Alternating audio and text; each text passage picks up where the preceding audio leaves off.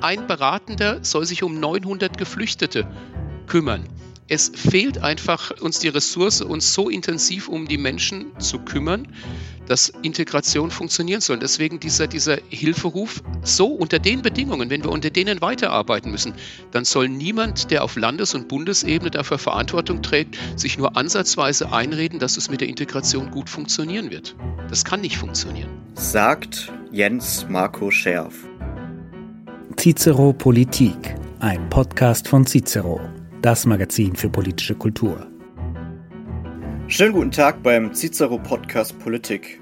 Mein Name ist Clemens Traub und ich bin Volontär bei Cicero. Mein heutiger Gast sorgte Anfang des Jahres für Schlagzeilen mit einem Brandbrief an Olaf Scholz.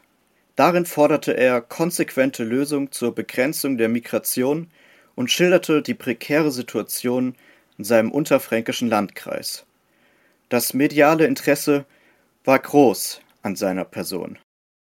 So wurde er auch unter anderem in Talkshows wie Markus Lanz oder Hart aber fair eingeladen. Die Rede ist von Jens Marco Scherf, dem grünen Landrat aus Miltenberg. Herr Scherf, ich grüße Sie. Ja, grüß Gott, Herr Traub. Wir sprachen von Ihrem Brandbrief im Januar an Olaf Scholz. Herr Scherf, was hat Sie damals motiviert, den Brief zu schreiben?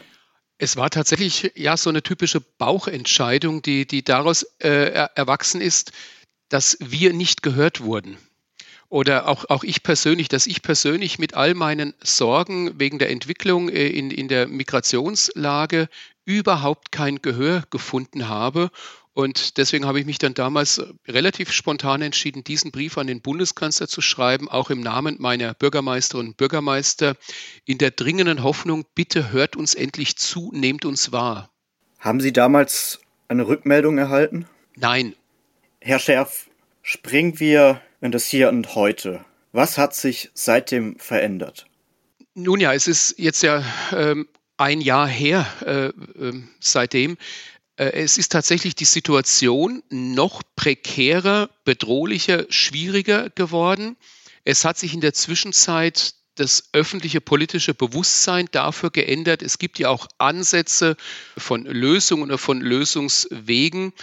Also ja, der Handlungsdruck ist eigentlich noch viel, viel größer geworden für uns vor Ort als auch für die Politik auf Bundes-, Landes- und europäischer Ebene.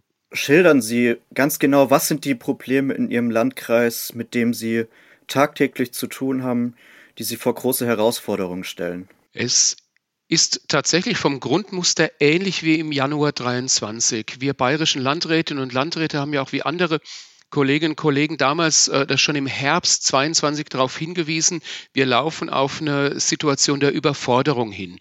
Im Januar war es so gewesen, wir mussten jede Woche im Landkreis Miltenberg 20 bis 25 Geflüchtete neu aufnehmen.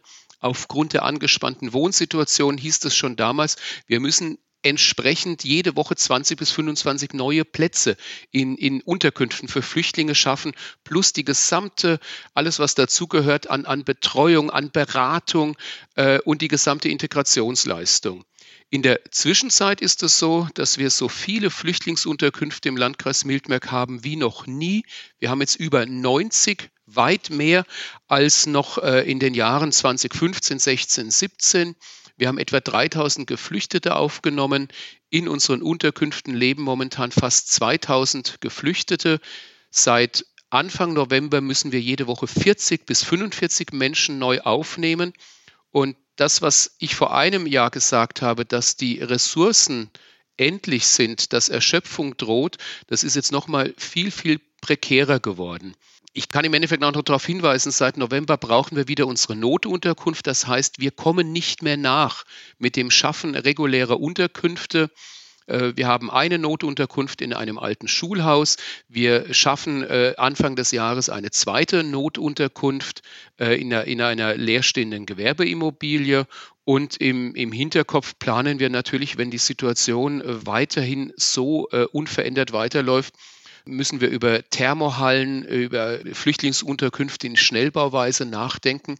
Alleine damit die Menschen ein Bett und ein Dach über den Kopf haben. Aber immer der dringende Hinweis, es muss sich um die Menschen gekümmert werden und diejenigen, die bei uns bleiben dürfen, die müssen integriert werden. Und da stoßen wir einfach wirklich an die Grenzen oder überfordern uns. Sie haben in Ihrem Brandbrief auch geschrieben, dass die Schulen an ihre Grenzen gelangen. Können Sie uns mit in den Alltag nehmen in Ihrem Landkreis? Wie genau sieht das aus? Wie, wie schaffen das Ihre Schulen, jede Woche neue Schüler aufzunehmen. Ehrlich gesagt frage ich mich das auch, wie, wie das die Kolleginnen und Kollegen in den Schulen schaffen. Das gilt aber auch für die Kindergärten, auch im Bereich der frühkindlichen Bildung. Und wir müssen da ja schon mal ansetzen, dass wir da natürlich auch ein System haben, was auch nach der Corona-Zeit schwer belastet ist. Äh, die Kinder, die uns, uns, also unsere normalen Kinder, die schon länger da sind, die, die viel, viel höhere Bedürfnisse und Ansprüche haben. Wir haben bei uns im Landkreis Miltenberg sowieso einen hohen Anteil von Kindern mit Migration Migrationshintergrund mit nicht deutscher Muttersprache. Und momentan heißt es eben, es kommen kontinuierlich neue Kinder dazu. Wenn man mal rein auf die Fakten schaut, unsere Integrationsklassen, die wir haben, sowohl die Brückenklassen in den Grund-, Mittelschulen, Realschulen, Gymnasien, als auch unsere Berufsintegrationsklassen in der Berufsschule sind jetzt im Winter bereits voll. Uns fehlen nicht nur die, die Räumlichkeiten, uns fehlen die Lehrkräfte, um, um weitere Klassen zu schaffen. Und von daher ist es also zum einen schon mal wirklich bewundernswert, dass unsere Lehrkräfte wie auch in den Kindergärten, die Erzieherinnen, es irgendwie doch immer wieder schaffen. In Klammern, man muss ja auch dran denken, wie hoch momentan der Krankenstand äh, überall ist. Aber wenn ich in, de, in, den Sommer, es ist, sind jetzt ja noch mal sechs, sieben, acht Monate bis zum August. Das Schuljahr, das Kindergartenjahr dauert noch so lange. Wir müssen mit den Ressourcen auskommen. Es ist eigentlich nicht mehr vorstellbar, wie wir das verantwortbar leisten können. In der Sendung Hart aber fair haben Sie im November den folgenden Satz gesagt. Vergessen Sie die Integration, wir können sie nicht länger leisten. Ein sehr alarmierender Satz. Woran machen Sie das in Ihrem Landkreis fest? Der Integrationsprozess eines Menschen ist ja ein sehr komplexer Prozess, der ja beidseitig ist zwischen der aufnehmenden Gesellschaft und demjenigen, den, den wir aufnehmen, den wir integrieren. Da passiert unheimlich viel. Und wenn wir einfach an die Situation kommen, äh, wir waren jetzt gerade gedanklich bei Schulen und Kindergärten, dass nicht mehr die Zeit bleibt, sich ausreichend um das betreffende Kind zu kümmern, um die Eltern, um die Familien. Wenn, wenn diese Ressourcen, Zeit, Menschen, nicht mehr da sind, dann können wir diesen Prozess nicht, nicht aktiv gestalten und dann sind wir am Ende auf, auf den Zufall angewiesen, dass, dass der betreffende Mensch, der, der sich integrieren soll, dass er das alles von alleine bewerkstelligt, der sie aber gar nicht kann. Machen wir es ganz plastisch. Wenn jetzt momentan ein Geflüchteter bei uns im Landkreis Miltenberg zur Fluchtberatung will, dann hat er dort die Situation, dass er auf dem Flur mit vielen, vielen Dutzend anderen Menschen steht, weil wir äh, in, in den staatlich geförderten Ressourcen kommt eine Vollzeitstelle in der Fluchtberatung auf 900 Geflüchtete. Da frage ich einfach nur, wie soll das funktionieren? Ja, ein Beratender soll sich um 900 Geflüchtete kümmern. Es fehlt einfach uns die Ressource, uns so intensiv um die Menschen zu kümmern, dass Integration funktionieren soll. Deswegen dieser, dieser Hilferuf, so unter den Bedingungen, wenn wir unter denen weiterarbeiten müssen, dann soll niemand, der auf Landes- und Bundesebene dafür Verantwortung trägt, sich nur ansatzweise einreden, dass es mit der Integration gut funktionieren wird. Das kann nicht funktionieren. Haben Sie in Ihrem Landkreis denn schon Anzeichen misslungener Integration? Ja, natürlich. Wir erleben es zum einen jetzt im Herbst äh, zunehmend, dass wir allein in den Behörden Konfliktfälle haben, in denen es zu, zu Gewaltandrohung von Geflüchteten kommt wegen, wegen falschen Erwartungshaltungen. Wir merken es auch gerade im, im frühkindlichen und im kindlichen, im Bildungsbereich, in unseren Kindergärten, in, de, in den Schulen, dass wir da so gravierende Erziehungsdefizite haben und wir müssten uns so intensiv um die Familien, um die Eltern kümmern, auch eben im positiven Sinne formuliert einfordern, was notwendig ist, an Sprache lernen, das viel aktiver einzufordern, auch wie, wie das Miteinanderleben funktioniert. Und ja, vielleicht, ich sage es jetzt mal zynisch, ist mein Problem, dass ich als ehemaliger Schulleiter doch sehr nah dran bin am Bildungsbereich, an meinen Berufsschulen, an, an den Regelschulen, auch an den Kindergärten. Ich war vor einigen Wochen bei unserer Regionalgruppe mit Erzieherinnen und Erziehern zusammengesessen, dass ich einfach mitbekomme, ja, wie negativ in, in bestimmten Fällen doch die Auswirkungen sind, wo die Integration nicht funktioniert und wo wir aber einfach dann auch scheitern, weil wir ja gar nicht Zeit und Raum haben, uns in der Intensität um die Menschen zu kümmern. Haben Sie ganz konkrete Beispiele, die Ihnen aus Ihrem Landkreis in den vergangenen Wochen und Monaten zugetragen wurden? Es fängt ganz banal in der Schule damit an, wenn Sie Grundschulkinder haben, die sich nicht an, an die grundlegenden Regeln halten. Sie müssen sich das so banal auf, auf dem Platz sitzen, zuhören, den grundlegenden Respekt gegenüber der Lehrkraft zu zeigen, wo dann mitunter auch die Problematik sein kann, dass es weibliches Lehrpersonal ist.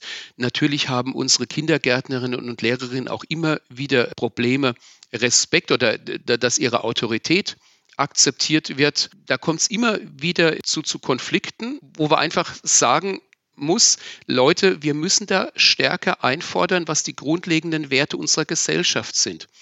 Und ich möchte noch ein konkretes Beispiel nennen. Wir haben bei uns in der Integrationsarbeit auch einen sehr aktiven Verein Frauen für Frauen.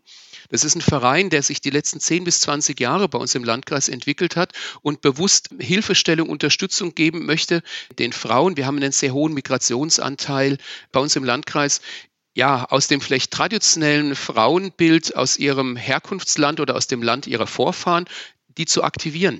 Also auch von dort kommt die ganz, ganz dringende Mahnung, also von Frauen mit Migrationshintergrund, wir müssen da viel mehr Wert drauf legen, zu zeigen, welches Frauenbild das in unserer Gesellschaft für unser Miteinander das grundlegende Frauenbild ist für das Miteinander von Mann und Frau. Haben wir in den Debatten der letzten Jahre so oft vergessen, dass wirklich Menschen zu uns kommen und dass es auch einer Wertevermittlung bedarf, damit sich die Menschen, die in unser Land kommen, auch an unsere Werte halten und sich mit unserer Kultur identifizieren können. Ich würde äh, Ihre Frage mit Ja beantworten. Und äh, in meinen Augen wäre das Grundlegende, was wir gesamtgesellschaftlich brauchen, tatsächlich mal vollkommen unabhängig von der Frage, dass Migranten zu uns kommen, dass wir uns eigentlich kontinuierlich damit auseinandersetzen, was sind unsere grundlegenden Werte, was hält unsere Gesellschaft zusammen, was sind so Rahmenbedingungen, die für uns nicht verhandelbar sind. Das ist in meinen Augen zum einen für unsere Gesellschaft ein ganz wichtiger Prozess, weil natürlich Werte sich ja auch verändern. Wir sind ja nicht so illusionär. Wir hatten vor 30 oder 40 Jahren ein anderes Frauenbild gehabt, als wir es heute haben. Also das ist zum einen für uns als Gesellschaft ein wichtiger Prozess, der in meinen Augen stärker geführt werden müsste. Und natürlich, wie Sie sagen, es kommen Menschen mit Prägungen, mit Erlebnissen zu uns und wir müssen ihnen ja auch die Möglichkeit bieten, sich ganz aktiv damit auseinanderzusetzen, welche Werte dieses Land, diese Gesellschaft zusammenhalten. Und das ist eben am Ende viel, viel mehr als das, was nur in unseren Gesetzestexten drinnen steckt. Was ist das für Sie? Welche Werte müssten noch mehr vermittelt werden? Naja, ganz klar, äh, wir haben jetzt gesprochen darüber, wie gehen Mann und Frau äh, miteinander um, die absolute Gleichberechtigung der beiden Geschlechter, wo wir ja auch in unserer Gesellschaft immer noch darüber diskutieren, äh, wie, wie wirkt sich das in, in der Praxis aus und sind wir damit schon zufrieden. Es ist aber ein anderer interessanter Aspekt, finde ich auch, was bedeutet Freiheit? Was bedeutet die Freiheit als grundlegender Wert in unserer Gesellschaft, die individuelle Freiheit und aus der ja auch extrem viel Verantwortung erwächst? Da sind wir auch wieder an dem Punkt, äh, wo ich sage, das sind die zwei Seiten der Medaille. Das ist nämlich etwas, sich darüber bewusst zu werden, sich damit auseinanderzusetzen, dass Freiheit ja nicht nur ein Selbstbedienungsregal ist, ich kann alles machen in dieser Gesellschaft, sondern dass daraus eine besondere Verantwortung erwächst, dass ich mich als Mensch, als Bürger in diese Gesellschaft einbringe. Das ist auch etwas, womit wir uns ja innerhalb unserer Gesellschaft wieder auseinandersetzen müssen.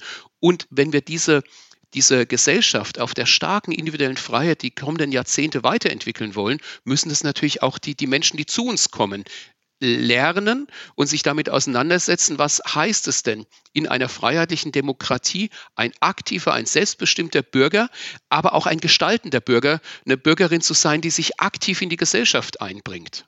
Das ist ein grundlegender Unterschied zu einem autoritären Staat, wo ich mich ins Private zurückziehe.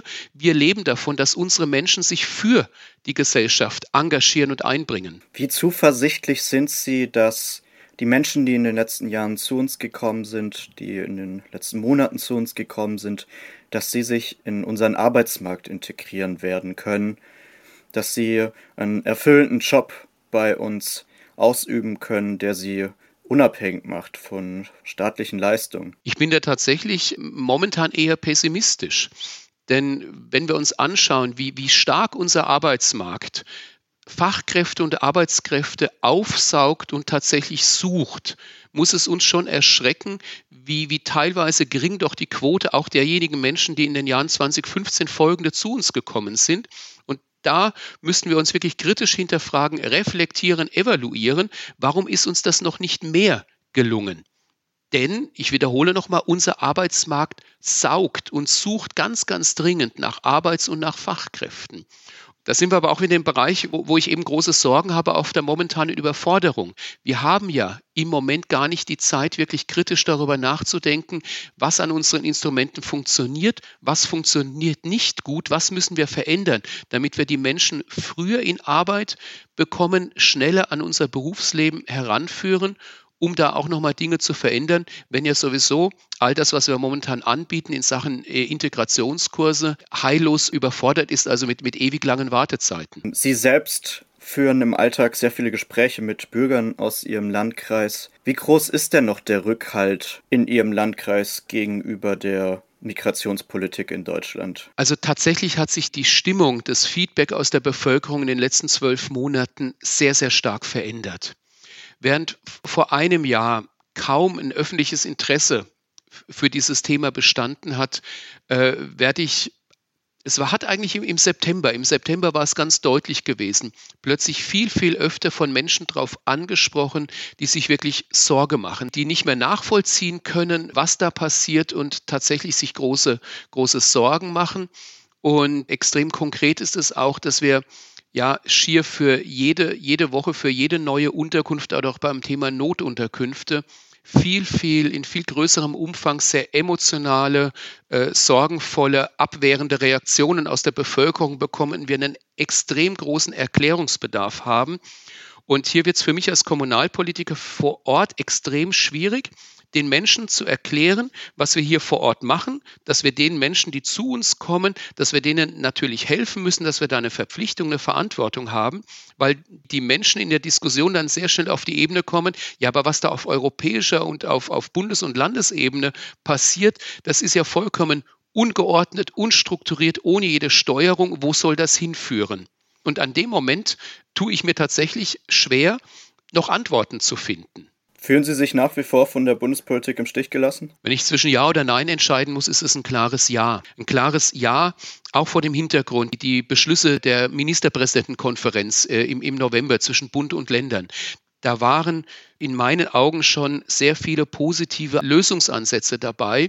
Von denen müssten wir jetzt aber, mit wir meine ich jetzt auch die Bevölkerung insgesamt, die Öffentlichkeit, da müssten wir jetzt wirklich wahrnehmen, dass die mit aller Entschiedenheit und in der gemeinsamen Verantwortung von Regierung, Opposition, von Bund und Ländern jetzt wirklich umgesetzt werden, dass man sich wirklich dran macht, weil es ist jedem klar, dass das nicht von heute auf morgen geht.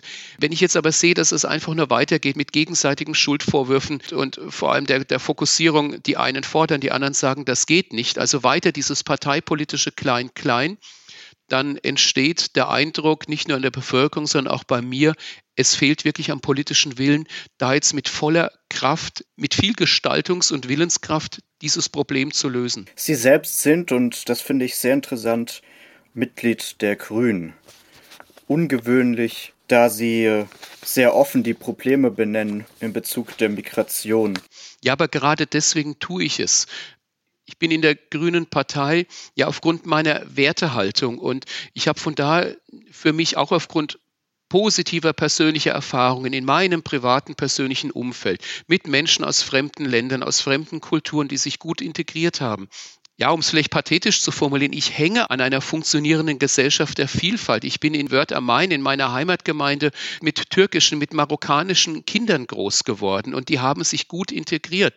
Und von daher habe ich ein ganz, ganz großes Interesse daran. Ich will, dass es weiter funktioniert, dass wir in Deutschland in einer Gesellschaft leben, in der wir eine gesellschaftliche Mehrheit, eine klare politische Mehrheit dafür haben, dass wir auf der einen Seite Menschen in Not im Rahmen unserer Möglichkeiten helfen und am Ende, und das vielleicht einfach aus einer volkswirtschaftlichen Einsicht, wir brauchen Fachkräfte, Arbeitskräfte von außerhalb für unsere Gesellschaft, dass das funktioniert.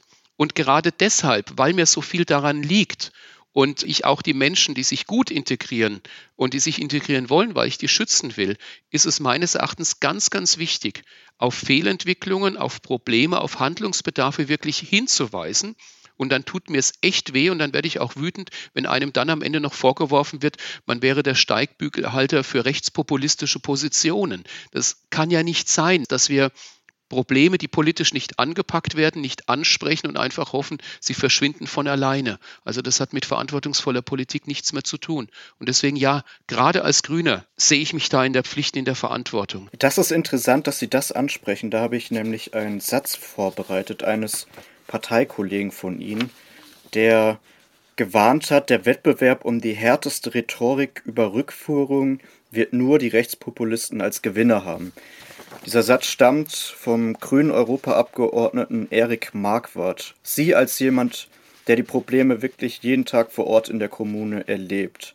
Was geht Ihnen angesichts solcher Aussagen durch den Kopf? Ja, dass diese Chance für die Rechtspopulisten und die wir ja in diesem Jahr leider in Deutschland erleben.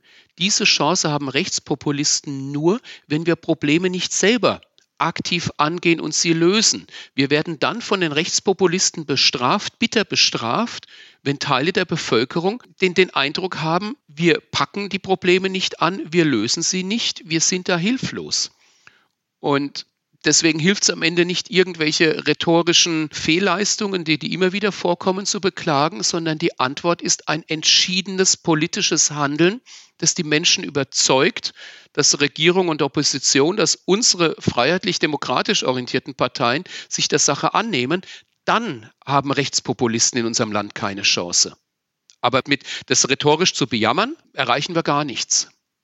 Also ich mache mir da große Sorgen. Was sind die konkreten Maßnahmen, die Sie von der Politik einfordern, um die Migration effektiv begrenzen zu können? Es fängt tatsächlich erstmal mit dem, mit dem Grundeingeständnis an, dass so wie es momentan unstrukturiert abläuft, dass es so nicht weitergehen kann. Also das ist ein, sich einzugestehen, wir haben einen ganz, ganz großen Handlungsbedarf.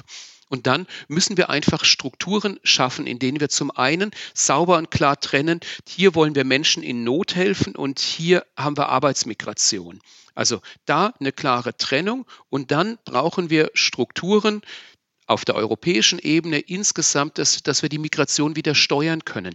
Der fatalste Eindruck in der Bevölkerung ist der, dass wir keinerlei staatlichen Einfluss mehr haben.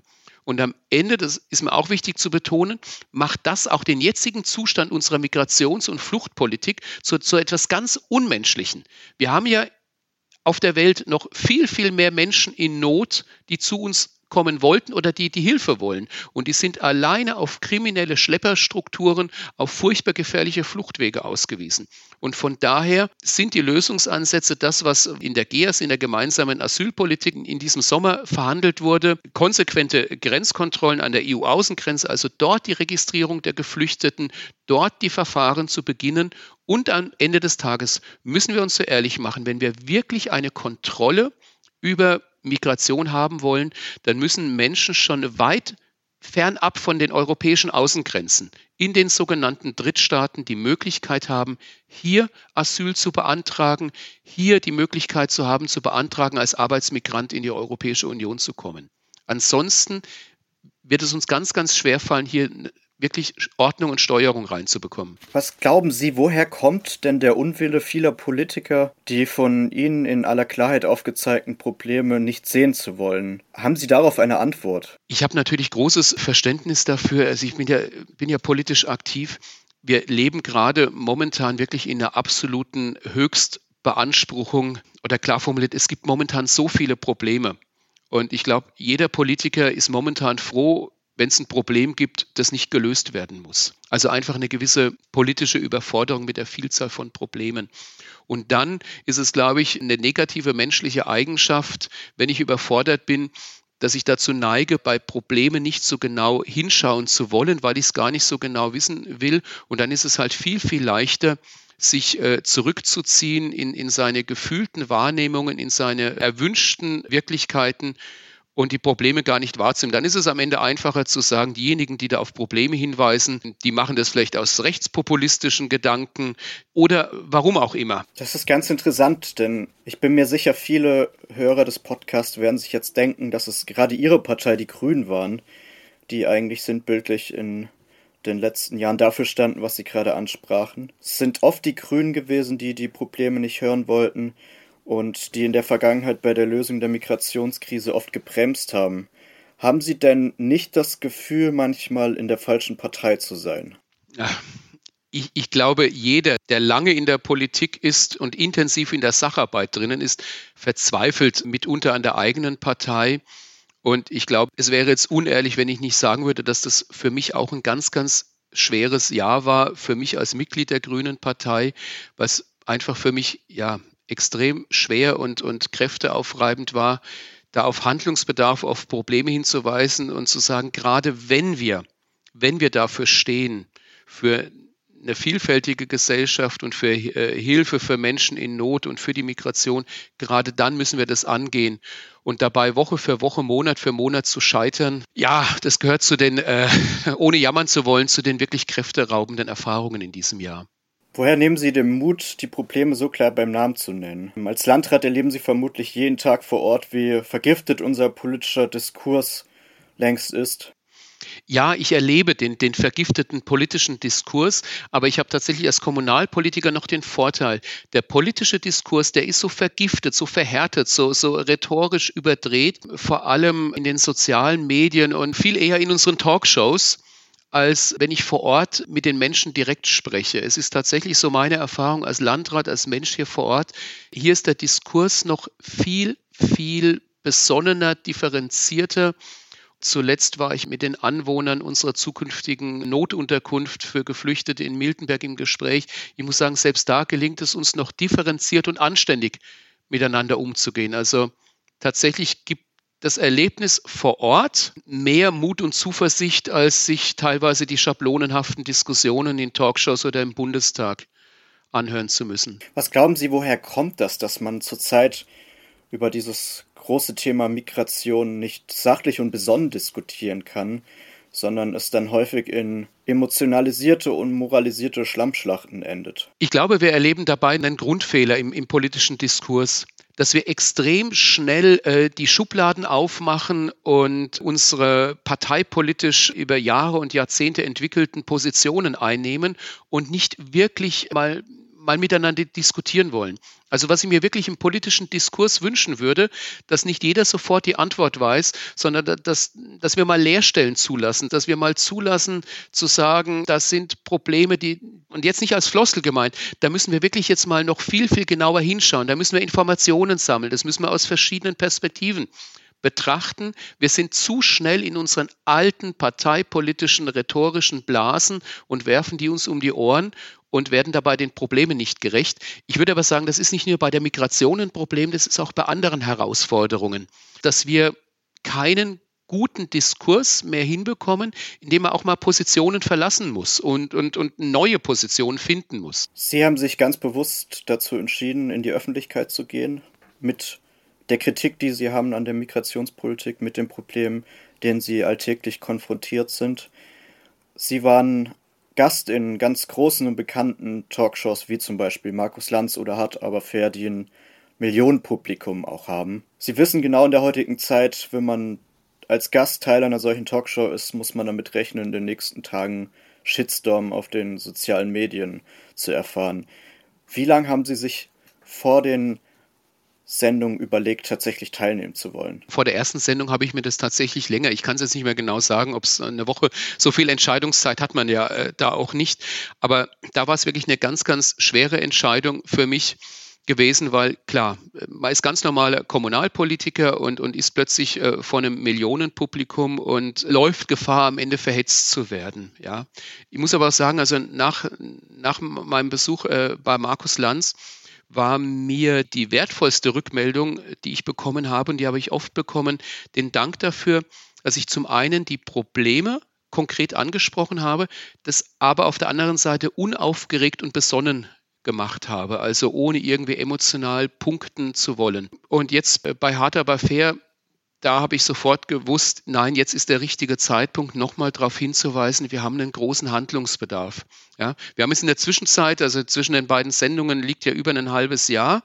Das Thema ist in der politischen Auseinandersetzung, im politischen Leben angekommen.